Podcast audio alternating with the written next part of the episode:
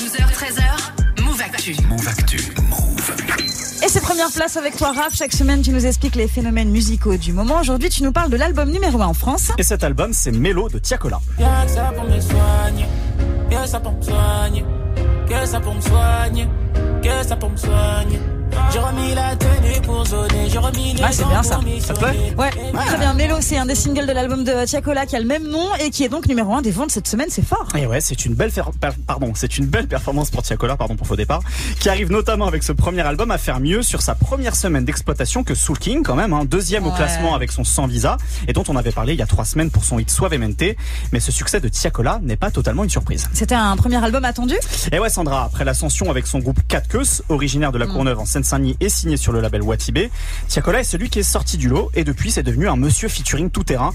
Il a multiplié les collaborations remarquées avec Niska, Gazo, Dinos, Ronisia ou encore Dajou avec euh, par exemple Dieu merci à l'automne 2020. Moi j'ai rêvé des valises, on Ah oui. Bien ce morceau là. Il était tout doux celui-là. Ah, il est pas mal, il est pas mal. Et du coup, euh, Tiakola est à la hauteur de l'attente pour son album ou pas Eh ben, dans sa catégorie de rappeur mélodiste ou de chanteur qui rappe, c'est à vous de voir, Tiakola a servi un album assez redoutable, produit par la crème des hitmakers du rap français actuel. Et surtout, Tiakola, eh, il est de ces artistes capables de synthétiser plusieurs influences. Mélo, c'est vraiment un syncrétisme musical qui convoque à la fois une drill souple et le rap français historique avec un clin d'œil à Arsenic, par exemple. Ah ouais. Le ndombolo congolais avec certaines inflexions de voix et l'afrobeat nigérian sur un morceau comme Riri. Le R&B et la trappe sous autotune d'Atlanta. Tiakola est un fan de Young Thug. Et il y a même du gospel sur l'album, à l'image du titre qui ferme l'album, Airy Peace. Il n'y a qu'un pas entre l'amour et la vie, entre l'amour et la haine. Et le flingue ou la rose, et la haine. Et à l'image de ce titre, il y a salué un vrai effort aussi sur l'écriture de certains morceaux avec des titres qui portent des messages même encourageants. Ah ouais, c'est-à-dire du coup? Bah, derrière le côté souvent festif de la musique de Tiakola, ou quelques poncifs sur la criminalité, Mélo contient aussi des titres comme Tété, qui condamne la violence autodestructrice dans certains quartiers, ou La Clé, qui invite certains jeunes à s'écarter de l'illégal. Comme il le dit dans le morceau Meda, je veux, je veux pas être ton idole, mais ton inspiration.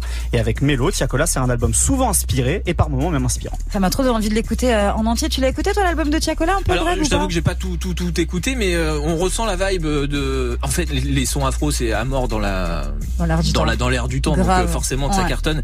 Et si en plus du fond un peu derrière, Mm. outre les trucs festifs et machin, mais si en plus il y a du fond derrière, forcément que c'est cool que ça marche. C'est trop cool. Moi, j'adore Tiakola. Vraiment un gros coup de cœur sur lui. Il est passé nous voir il y a pas très longtemps d'ailleurs. hein. Très belle interview justement dans MRC que je vous conseille d'aller voir. Exactement. Chaîne c'était YouTube de bien aussi déjà, donc. euh, Grave. Mm, mm. Merci beaucoup, Raph.